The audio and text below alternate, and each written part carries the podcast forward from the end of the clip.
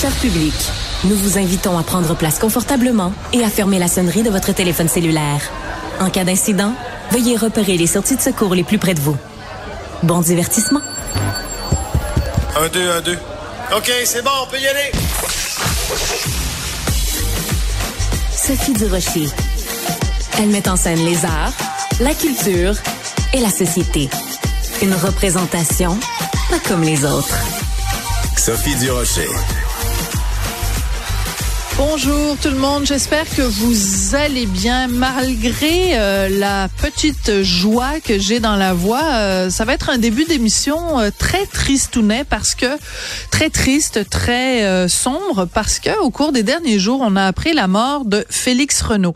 C'était pas un nom qui était connu nécessairement du grand public, c'est un photographe extrêmement talentueux euh, et depuis euh, l'annonce de son décès d'ailleurs euh, les hommages fusent de toutes parts que ce soit de la part de Léa Clermont-Dion, Damien Robitaille, Ingrid Falaise, il avait photographié à peu près tout le monde dans la communauté artistique au grand complet. Donc Félix Renault qui est décédé et c'est là que le bas blesse. À 36 ans, selon ce que nous apprend le journal de Montréal, ce serait un arrêt cardiaque.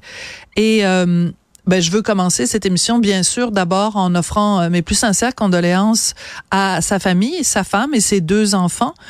Et euh, ben, vous racontez tout simplement que c'est lui qui avait fait les photos officielles de l'émission Sortez-moi d'ici. Il faisait beaucoup de, de photos, comme je vous le disais, dans le milieu artistique. Je vous encourage d'ailleurs à aller voir sa page professionnel, Félix Trédunion Renault, R-E-N-A-U-D.com, et vous allez voir le talent fou qu'il avait.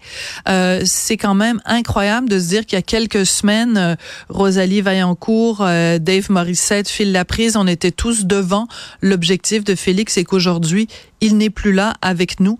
Donc, bah, écoutez, une immense tristesse et aussi la morale de l'histoire profitons de la vie, profitons de chaque instant, de chaque seconde.